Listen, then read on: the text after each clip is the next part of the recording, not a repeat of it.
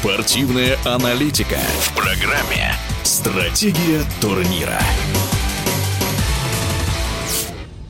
Финал четырех мужской гонбольной лиги чемпионов прошел в немецком городе Кёльн. В главном матче сезона встретились испанская Барселона и польский Кельце. Основное время закончилось в ничью 28-28. Овертайм также не выявил сильнейшего 32-32. И в серии после матчевых пенальти каталонцы одержали победу. Итоговый счет 37-35. Синегранатовые в 11 раз выиграли главный трофей лучшему клубу Европы. К тому же Барселона сумела сохранить прошлогодний титул. А решающий матч в эфире спортивного радиодвижения рассказывает гонбольный футбольный эксперт, в прошлом игрок, ныне руководитель портала «Быстрый центр» Сергей Приголовкин.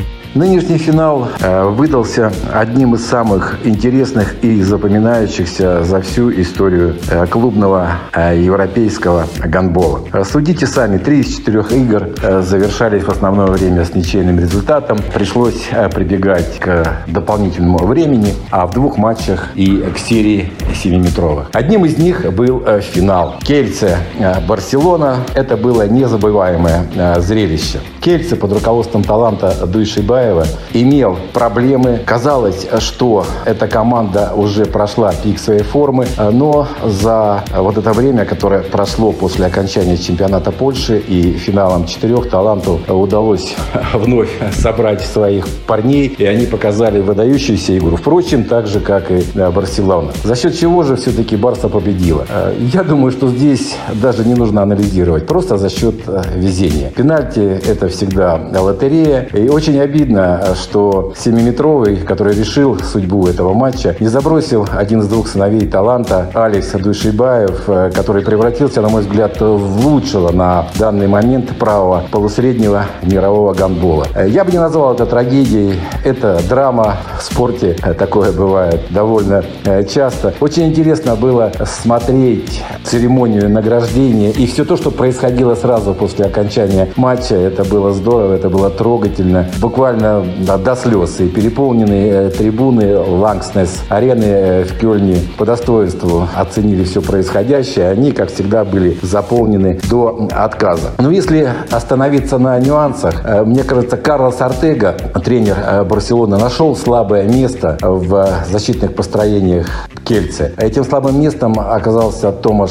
Гимбала, мощный поляк, он защищается в центре. И почти все атаки Барса строила было именно по этой зоне. У них очень сильные леворукие правые полусредние, Дика Мэм Мелвин Ричардсон, сын знаменитейшего гонболиста Джексона Ричардсона. Так вот, они раз за разом э, находили э, гимбалу, или обыгрывали его, или сбрасывали мяч на своих линейных игроков. А сама по себе игра была абсолютно равна. Встречались достойные друг другу соперники, и они показали просто замечательный, великолепный э, гандбол. Но нам остается только теперь с нетерпением ждать э, следующего финала четырех через год, который также, как всегда, пройдет на Кёльнской арене, потому что Европейская Федерация гандбола в очередной раз продлила соглашение о проведении этого э, турнира именно в этом немецком городе и именно